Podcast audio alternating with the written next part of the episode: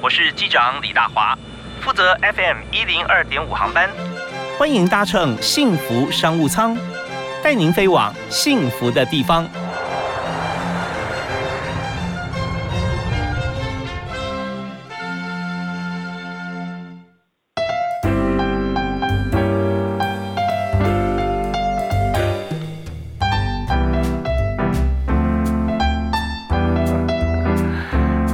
听众朋友，大家下午好，午安。呃，我是李大华，呃，非常欢迎您在每天下午的五点到六点锁定 FM 一零二点五收听幸福商务舱。呃，幸福电台一系列节目非常好听，我呃，尤其音乐非常经典。那我们的听众朋友一定非常熟悉这一点啊。呃，今天我们请到特别来宾来谈职场，他具有非常丰富的公关经验。那一开始呢，从文字记者哈，媒体记者开始。那我们知道记者每天要采访很多的对象，而且每天要用最长的时间采访，但最短的时间哈，要把它制作出来一个成品，所以组织能力啊、公关能力都是必备的。那我们今天邀请的特别来宾和大家分享，在我们的企业里面哈，或者说企业之间，怎么样来做好公关？那公关能力怎么样培养？就算不是公关部门，那我们也需要具备哪些公关能力？为您介绍，我目前担任呃品牌电商喜铺的品牌长，同时也是一路走来担任过公关专员到公关总监的。特别来宾啊，Tony 黄黄伟东，嗨，Tony 好，嗨，主持人大华哥好，各位幸福商务舱的听众朋友，大家好，我是 Tony。对，Tony 今天来跟我们分享经验啊，除了在媒体经验起步以外，特别多的就是在电商跟平台相关的经验啊。那这边也可以呃，知道我们现在所有我们因为疫情的关系，或者之前就一直在铺陈啊，怎么样从线下转到线上，一个疫情来了，就全世界马上。大家都上线了哈，也都上云端了，所以这个时候特别重要，就是从这个实体转到虚拟的时候，很多朋友也许不太适应，或者说很多部分啊，以前没有做这么全面，但现在呢，我们就必须面对它。而这一部分在虚拟通路上面的一些公关力也是很重要。所以，通你在这边经验，我看起来真的相当丰富啊。没有在在大华哥面前谈公关，真的有点关公面前耍大刀。会不会？对我们知道说每一样工作经验啊，都有非常重要可以跟大家分享与时俱进的一些内容哈。是好，那我想今天我们首先来谈哦，就是在公关这条路上，你是从记者呃转任公关嘛啊？那请您谈一下，就是说，在呃公关一路走过来啊，你不是一般公关而已啊，而且你是非常用心的公关，写了很多的笔记。呃，我们从这个 title 上，从公关专员、公关经理、公关科长、公关总监啊，到现在品牌长，你觉得这样一路走过来，呃，是怎么样让自己不断的提升？用什么样的方法？我觉得，因为现在的时代已经是有别于以往的时代，就是说，哦，我们在一家公司可能从呃，出社会到退休都在同一家公司。第一个是这样子的模式，其实已经不合时宜了。就是说，公司需要的人才可能也需要是有多方经验，然后很多的历练，不同领域跨域的这种经历。然后第二个就是说，呃，对于个人来说，其实我们都会希望生活或者工作越来越好。所以我觉得在同一个位置，当然没有说不行，但是我觉得你要想办法持续的精进。但有时候在一个位置久了，其实难免会疲乏。那我觉得，所以确立方向，我觉得非常重要。那其实像就是日本经营之圣稻盛和夫先生，他就曾经说过，就是说，其实当人离开这个世界上的时候，其实什么东西是都带不走。那你可以。留下什么？你就是留下工作上的价值。那以稻盛和夫先生，他就是留下了他的，呃，他很经营很棒的公司，他留下了他的书，他的一些经营的心法，还有一些像这个这个他的一些这个像盛和塾这样子的一个单位，来持续的呃让这个大家可以来学习他成功的一些心法。那我觉得以个人来说。我们怎么样在我们的工作上持续的精进，然后提升自己的竞争力之外呢？我们那更能够发挥自己的影响力。那我觉得，不论是公关，其实各个嗯职能、各个职位的伙伴，其实都要想，随时都要想着怎么样精进自己。因为现在这个时代，尤其呃，不管是刚刚大华哥提到的这个疫情的关系，还有一个很重要的是科技。今天 AI。可能可以取代很多很多的行业，那它会取代的会是一些比较 routine、比较 operation 的工作。但如果你是专业，你有你是这个领域的专家。那你就不容易被取代呀，就善用 AI 了哦。如果说不理 AI 或者说惧怕 AI 的话，呃，那可能没办法。但是如果说把 AI 当做我们的一种工具啊，特别发挥我们自己的专业能力，那当然就是另外一番景象。好吧，那像刚才我们提到像稻盛和夫啊啊各方面，我们知道说他很有想法啊。那我们怎么样把职场上的想法啊，能够累积变成下一份工作的动力？呃，像你现你从记者开始，然后到现在转任这个企业的品牌长啊，那中间你是主动跳槽的多呢，还是被挖角的多？其实不瞒您说，我是自己都是主动的跳槽，嗯，因为我觉得被动的挖角，其实有时候呃，他认为你适合，但是你自己评估，其实你自己最清楚你自己状况，你自己要什么。那我觉得呃，自己去寻找到。你觉得适合的机会，我觉得那个人事实地物，呃，是非常重要，也是很看缘分的。有时候你觉得时间到了，你觉得累积到一定的程度，你觉得。可能限制已经没有办法满足你想要发挥的一些事情，那也要刚好有一个适合的机会出现，所以我觉得这其实都是蛮看缘分。那以我目前的几个转职，其实都还是以主要是以我主动去争取，然后呃，我觉得累积到了一定的程度，然后才做这样转职的决定。是，所以在职场上，企图心是很重要的啊。那企图心的话，你要知道对方的需求，更知道。要要知道自己的能力是不是可以符合啊，甚至可以超越。好，那我们在今天谈到这个转职，谈到公关力啊，我们稍后呃休息一下回来呢，我们要请今天特别来宾 Tony 来谈一下，就是在公关这个领域里面，那么觉得最重要的是需要做到哪三件事情？当然呃，在品牌之间哈，我们今天还要谈很多品牌故事，因为 Tony 在电商啊有时间上还算蛮蛮长的一段时间啊，在电商经营，所以我们来谈谈看以这个商战的打法，虾皮。跟 PC Home 啊 f o o Panda 跟 Uber Eat，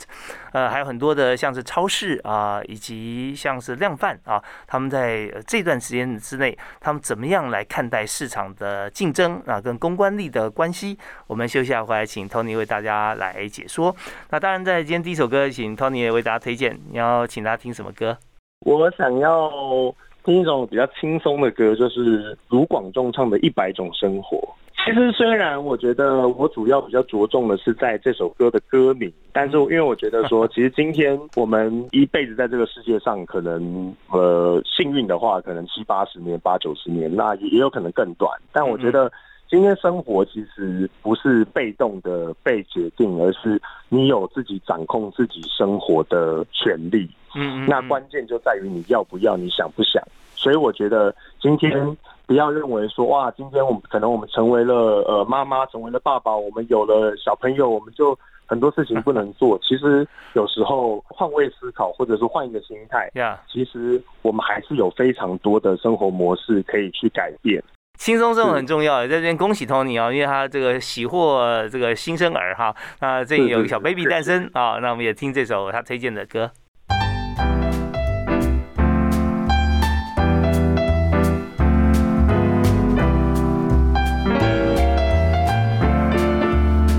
锁定幸福商务舱，大华今天为你访问的主题就是有关于在公关方面，不管是个人还是品牌。那另外呢，我们在这个如何哈，在思考到在商业经营方面，我们应该怎么样用哪些策略哈，能够攻占市场？那我们请到特别来宾是呃目前呢他在喜铺啊担任品牌长，同时也在 FB 有社团啊，提升职场热血笔记的社团。那这边如何提升职场竞争力哈，提升职场的呃职场力？那这些都是重点。呃，Tony 现在在线上，Hi，Tony 好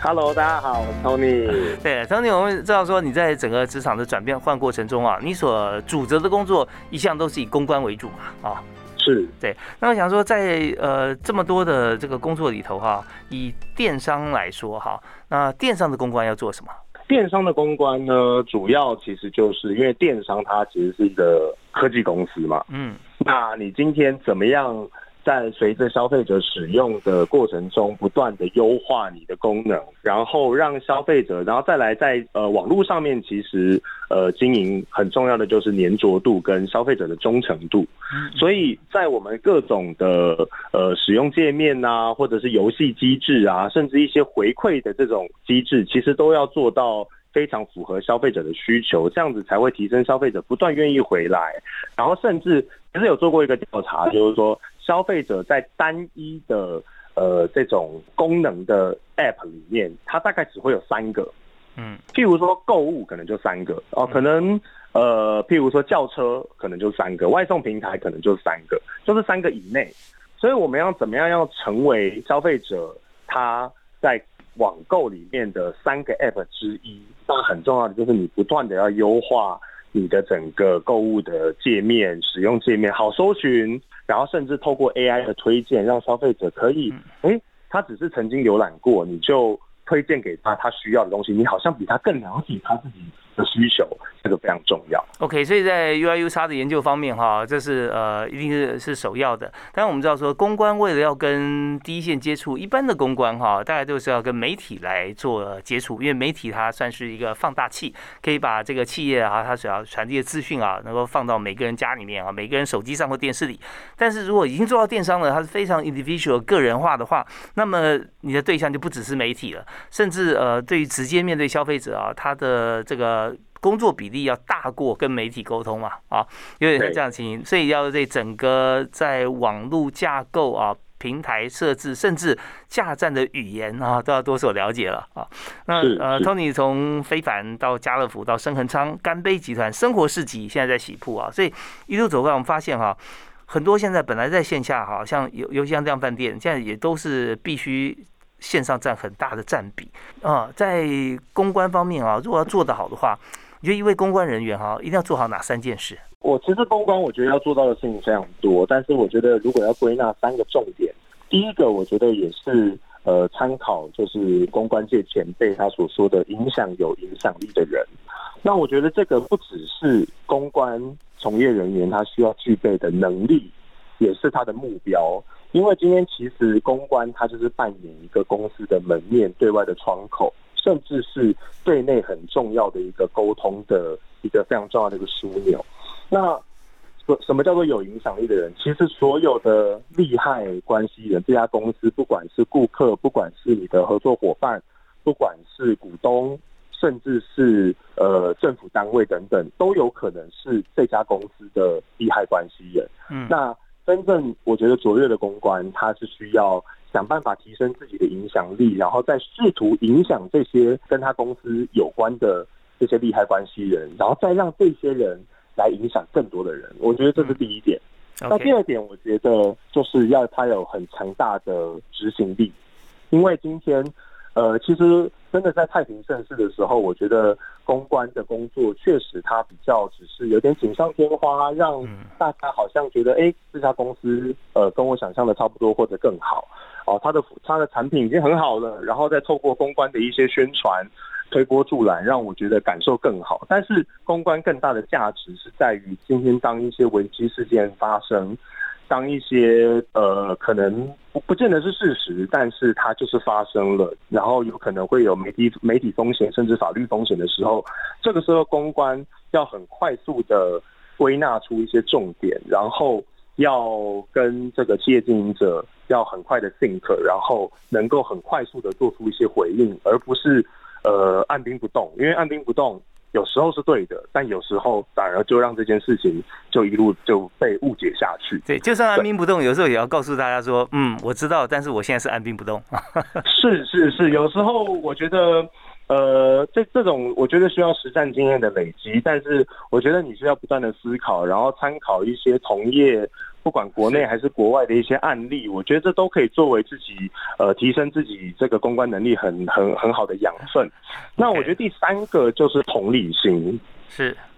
对，因为我觉得今天公关很重要的，当然它是沟通能力非常重要，但我觉得。今天不管你是对象是媒体，不管你的对象是呃可能体对于你的消费体验、你的商品品质感觉不好的顾客，我觉得你第一个你要有同理心，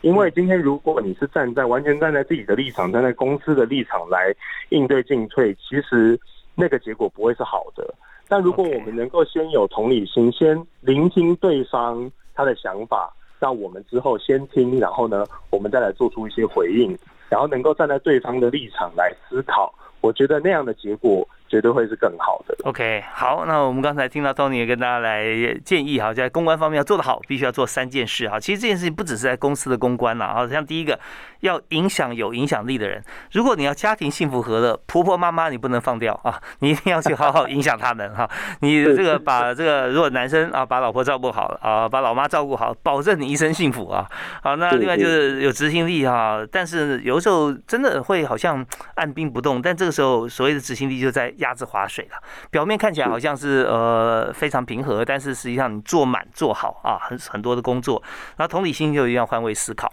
那我们稍后回来的时候哈，我们要请 Tony 再介绍，因为我们这是公关重要的三件事，我们也希望说能够告诉大家哈，你一再说的 MPV 啊，就是 Media 的 Media Power Value 嘛，是吧？啊，媒体媒体的这个力量了哈，呃，那在这边。它必须要有哪几个重点？还有就是我们会呃下一段要讲几个故事啊，包含虾皮跟 PC 和我们竞争，富片塔跟 Uber Eat 他们的关系啊，还有现在很多我们看似哈这个降价甚至没有任何商模的 Clubhouse 啊，它的现在跟未来在可能怎么做好？我们休息一下回来谈。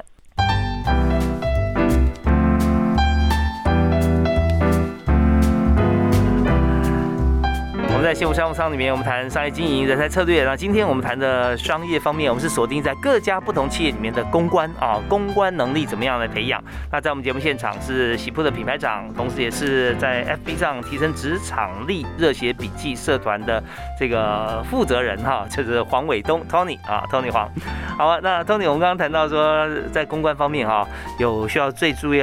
重要三件事啊，影响有影响力的人啊，要很大的执行力啊，要有同理心。那么在这边，我们直接先举几个案例来谈好了，好不好？我们讲几个故事，像公关跟商业操作啊，跟商战其实很有关系啦。哦，我们先讲一些商业模式好了，它不见得从公关切入。比方说，你之前在这个福大 EMBA 的这个讲堂上，跟呃詹先生詹宏志啊，跟卢锡鹏教授啊，有做互相做一些分享。那谈一下这个，像你观察到的虾皮跟 PC Home。虾皮现在好像市场真的因为它切入的时候不惜重本了，就去年果然营业额也很高，但是发觉说它赔钱赔得更凶，是吧？是虾皮，我觉得它今天第一个它是一个外资，嗯，那他在抢他在做的事情就是抢攻台湾的市场，抢攻消费者习惯的养成，所以当他在二零一六年进军台湾的时候，他主打的是免运。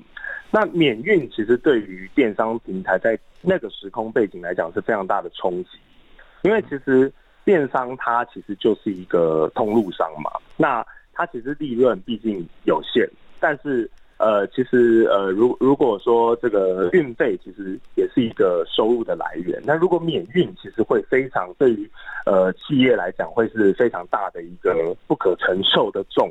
嗯，对。所以当时，呃，虾皮它有等于就是像刚刚大华哥讲的，它砸重金，它不惜一年赔的比一年多，为的就是养成消费者的使用习惯。那当时他们呃大战之后，其实确实就有一些可能体质没有这么好，或者说相较起来它的规模比较小的电商平台，呃，就在那个时候就就突举了。那在那一波，其实我们认为啊，当时我跟这个我前东家的创办人，我们都认为，其实虾皮是它的进来，其实并不是一件坏事，嗯，而是反而是对于台湾来讲是一个很棒的一个呃一个礼物，因为虾皮进来之后，它这样子的大战，最后获利，最后呃觉得感受最好的是消费者，对，就把这个市场养大了。啊，大家都上上线来做网购，也培养像这样子的一个习惯。对，第一个就是说，当他免运之后，消费者会提升他在网络上消费的意愿，然后大家会更愿意的，然后更呃有因为因因为呃大家都寄出一些优惠的条件、优惠的活动，所以会更愿意的往线上来移动。那其实对电商的发展，台湾电商发展来讲是一件好事。嗯嗯，对，所以当时我们其实是非常乐观的看待这样子的竞争。是，那不过到了你看到去年来讲哈，它真的也抢占非常大的市场，营业额暴增嘛，是不是？是啊，那但是它去年会算它的 revenue，它在营收方面哇非常惨啊。对它其实的以母公司来讲，全年二零二零年还是赔了超过十三亿美金。嗯，对，所以在这个整个商模上面来讲啊，那除非它后面还有这个呃资金在烧，不然就是有特殊的战略策略了。啊，对，嗯，那呃当然以这样子看起来，我们在其他的电商以 PC 目前还是。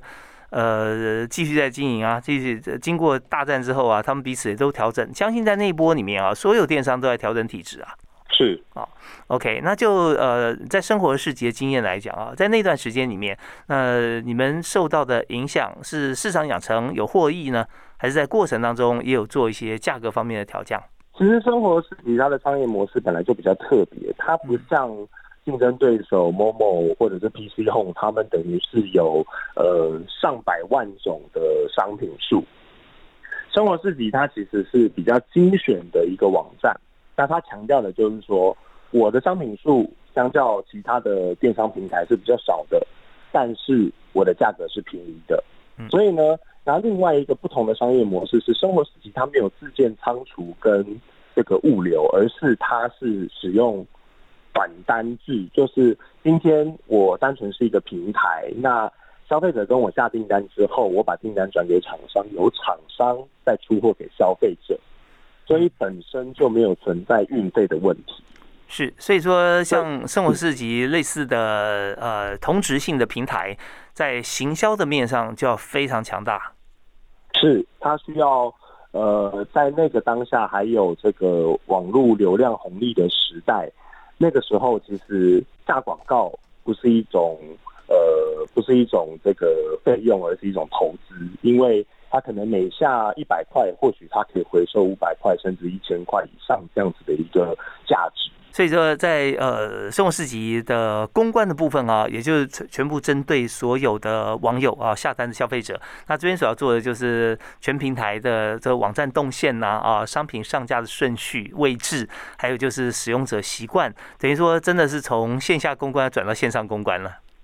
是是是，没错。OK，好，那我们在这边休息一下，稍后回来我们谈另外一个商战，就是现在大家哈还是一样，台湾在这个三级的。警戒哈，像这样的情况底下，大家就是更加深了呃，更加重了这个呃外送平台哈，就餐点外送这一方面。所以我们才能看这 Uber 跟 Food Panda 他们之间的竞争啊是怎么做。但是台湾也不止哈，我们刚刚举例这两家，那在中间的过程当中，以公关角度来讲啊，或以企业经营角度来讲，要怎么样来看待？好，我们休息一下，继续访问 Tony。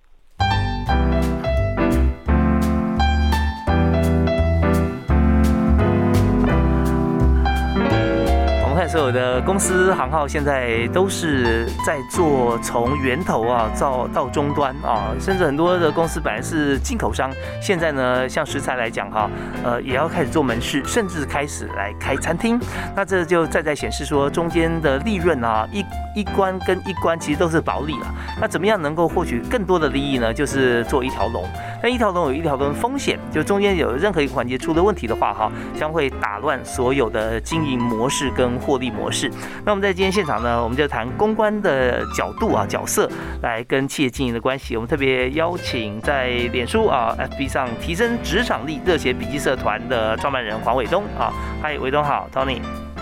嗨，大华哥好，嗨，各位听众朋友，大家好，我是 Tony。对，Tony 要写这个热血笔记哈，他必须要有很多这个呃惨痛的经验哈，还有就是学习的经验，而且要很认真呃有执行力把它写成笔记啊，所以做热血笔记。那我刚才提到，所谓惨痛经验呢，就是说你必须要折磨自己了，把自己呃放到一个呃任何事情最基层事情都要卷起袖子来做，你才能够了解啊方方面面，特别消费者跟优势端的相处。所以我们现在来谈一个 f o o Panda 跟 Uber Eat 好不好？好好，这两个大的外送平台，他们的竞争模式啊是怎么样来开战的？其实我认为，呃，外送平台它其实就是 O to O，就是从线上串联线下一个非常好的一个案例。嗯，那原本它着眼的就是懒人经济。嗯哼，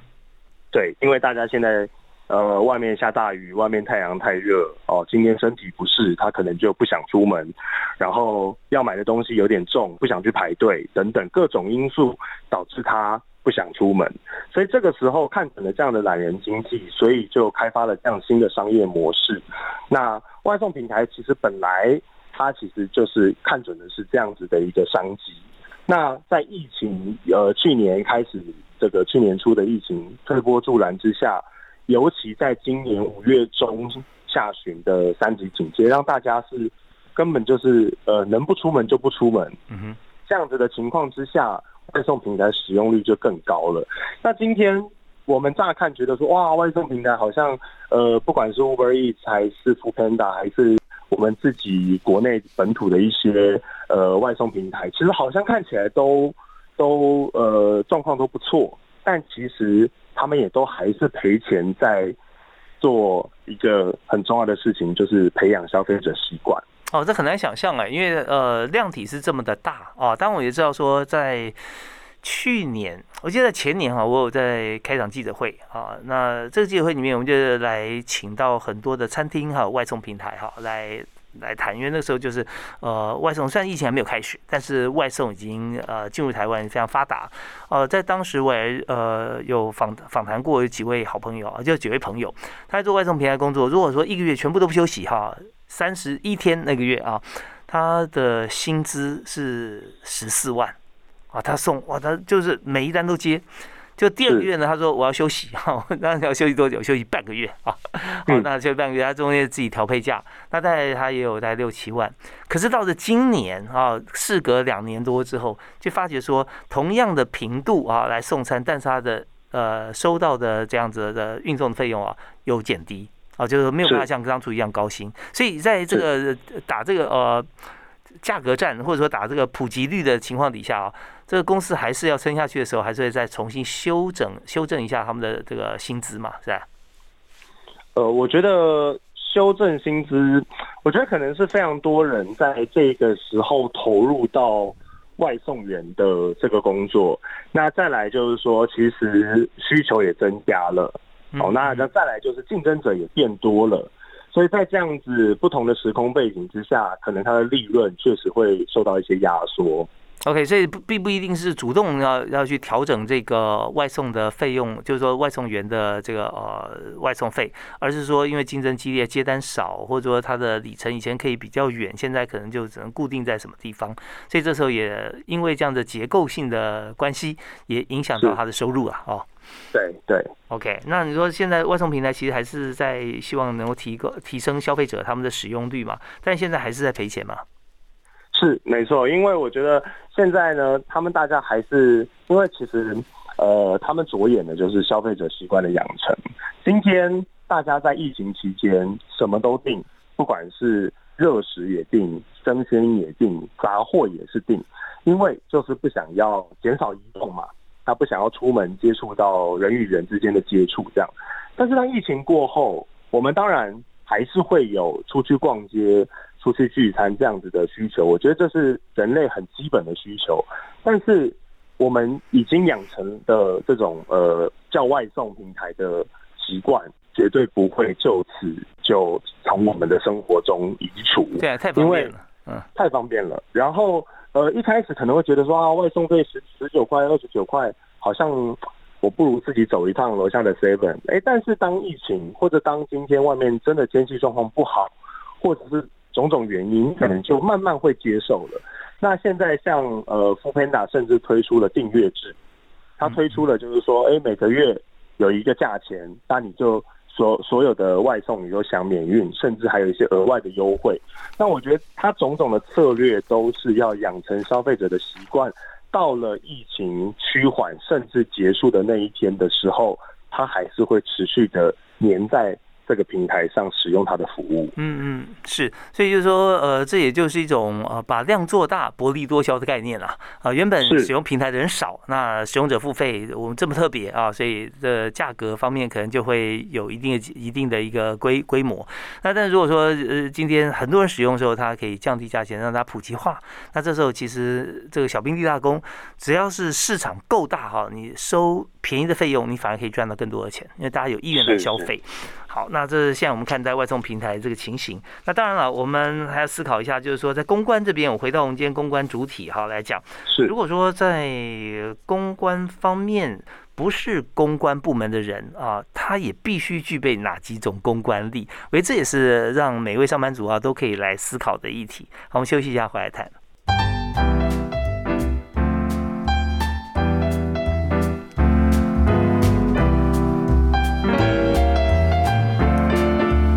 是在企业经营，其实在人生当中啊，都充满了数字。数字让我们便于记忆、记忆啊，也让我们做事会更有方法。所以今天呢，我们好几个数字啊，还要请教 Tony 哈。我们刚刚有提到说，发挥这个媒体影响力啊，媒体啊价值的这个公关力有哪五大重点啊？那 Tony 到到时候稍后也跟我们提。刚刚讲到三个哈，那是呃之前我们所谈到的。好，另外还有就是说，呃，不是公关部门也必须要具备的三项。公关能力，那这个先跟我们来讲讲讲，好不好？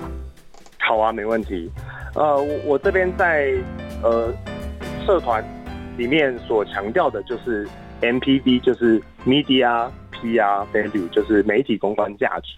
那我觉得并不是一定要是媒体或者是公关从业人员才需要具备，而是我觉得这个是长出四海皆准。我觉得所有的职职能，所有的职位。不管你是呃基层人员，你是中高阶主管，还是甚至你是经营层，我觉得都需要具备这样的能力的原因是，第一个就是呃，我觉得你在任何的职务上面，你都需要具备公关的思维。为什么这么说？因为今天公关人员他常常是在不管是公司的一项政策、一项服务、一项产品已经完成了，他可能是最后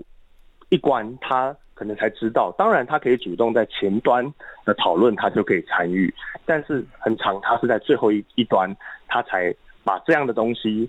呃，透过他的方式呈现给媒体或者是他的呃利害关系人。但如果每一关从不管设计研发，不管生产，还是呃像刚刚提到的一些呃我们可能 PM 啊，或者是工程师等等，他们在设计每一个服务。他们如果都具有公关思维，知道说，哎，这个样子做可能会更符合消费者的需求，会更符合可能呃媒体或者说我们利害关系人，他们会觉得感受更好。那其实这就是一种公关的思维。如果每一个职职位上面的人，他都具有公关的思维，或者说当碰到一些负面，不管是像法务或者是客服部门，他如果具备公关思维，他会认为说，哎，现在这这个案子可能会有。媒体风险或法律风险，他这个时候可以很第一时间的就来通知公关人员，那这样子可能我们就可以在第一时间把呃事情就可以很快速的处理好，给消费者一个很满意的一个回复，而不是到很后面的阶段。消费者已经呃感受到很不好了，这个时候公关人员才出来处理，那可能就变得会是很难处理的一个状况。所以这是第一个，嗯，是第一个，就就是在这个各个不同部门里面，如果说从设计甚至生产制造的部门里面就有这个消费者的需求的想法放心中的话，哈，那这样的话就等于说各个部门都把公关放在里面，意思就是说我做出来就不会有客诉。啊，然后做出来甚至有被推荐，所以怪不得这个从公关现在到品牌长，因为整个品牌都需要有像这样子的思维啊。是是是，那这是第一个啊。对，因为我觉得呃，公关他思考的层面比较广，但是常常各个部门各个职能的呃伙伴，他可能比较会站在自己比较本位主义啊，因为他每天在操作的是一样的事情啊。对，但他如果能够把他的呃视野跟他的思维再放宽一点。那或许能做出来的东西可能会更符合消费者的需求，这样。OK，好，那还有两点嘛，我们还剩下两分钟啊。是，那第二点的话呢，我认为是沟通力。嗯，因为我觉得今天公关当然它非常需要具备的就是它要对外对内的沟通，但我觉得各个部门它其实它做出来的东西要让人家理解，他在做的事情要让不管是长官还是同同事理解，所以沟通力是非常重要。第三个是执行力，对，因为我觉得今天呃，在这个时代，其实追求的就是快速。哦，那今天碰到一些事情，你要有很快速的做出一些回应。那这个时候，其实绝对不是呃慢慢的去思考怎么样做最好，而是要以最有效率、最快的速度把。事情做到最好，就像我们前面其实呃有有讲到，其实像呃我们一直在做产品都会在强调一个叫做呃 M MVP，MVP 不是指那个最有价值球员，是 最小可行是 minimum viable product，就是说最小可行性的商品。嗯，所以说今天我们只要有五六十分的商品，我们推出去，让消费者来告诉你这个东西哪里需要修正，那我觉得这个执行力是非常重要。你怎么样做快速的做出一个五六十分？那当然能做到六七十分是最好，但是绝对不要说我一定要追求到做到百分之百一百分的再出去，那或许其实根本不是消费者要的。呀，那时候可能时空环境也不太一样了啊，需求已经不同了。所以在呃唱片业特别熟悉啊，就是我们做做个 demo，然后送到唱片公司，大家听听看啊，是不是 OK 啊？可以的话，我们挑选挑选行的，我们就开始来来制作了。是是是，这样的话就是大家先呃抢时间，先做出一个半成品啊，或者说先出做出一个比较比较呃。快速，但让人能够了解它的功能性的发挥啊，就可以来选择。好，那呃，现在如果说大家有兴趣啊，要从事公关相关的工作的话，如果来你们公司来面试，我不知道你说你们缺不缺公关呢？啊，但但是各行各业其实都是很缺啊，永远缺最好的那位公关啊。那如果来面试的话，你会问他哪些问题？因为今天呃大华哥这个节目针对的有专业经理人跟社会新鲜人，所以我会分两个层面来来分析。第一个就是如果是社会新鲜人，他其实没有任何实战的工作经历嘛，嗯，那我认为这个时候已经不再是像以往哦，你有很多证照在手，你有很多语言的可能多译或托福这样子的证照就。可以呃拥有很好的竞争力，我觉得它那样子的参考价值已经相较于过去是没有这么高的。那我觉得最重要的就是说，你在怎么样在你的学生时期，或者说你在呃不管是研究所的时期，你怎么样增加你可能在譬如说演讲，或者是辩论，或者甚至参加科展，然后呢？你能够多增加你自己在社团的经验，或者是系学会、学生会的经验，甚至是企业实习的经验，因为这些是实战经验啊。因为我认为，呃，今天文凭跟证照其实它的参考价值相较过去确实比较低。那你自己参与这些，呃，你额外去争取的，不管是社团还是系学会，这些它的实战经验，如果你在里面担任的是一个要职，那你可能在。呃，组织一个呃人力的组织，或者是筹划一个专案，都会更有想法。那这个时候其实会是相较于同才，他可能呃完全没有参加任何这种外部活动的同才来讲，会更有竞争力。是。那如果说你要问他三个问题的话，你第一个问题会问他什么？呃，我会问他他在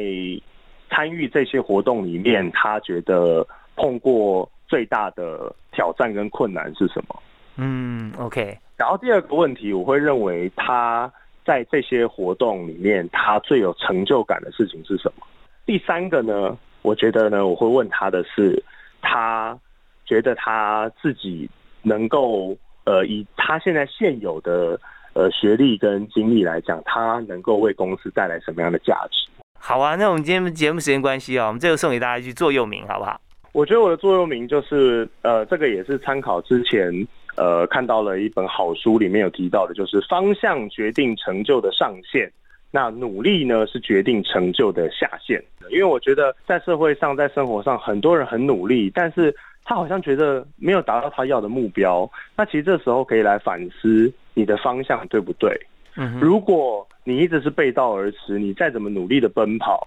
其实还是到不了你的目标。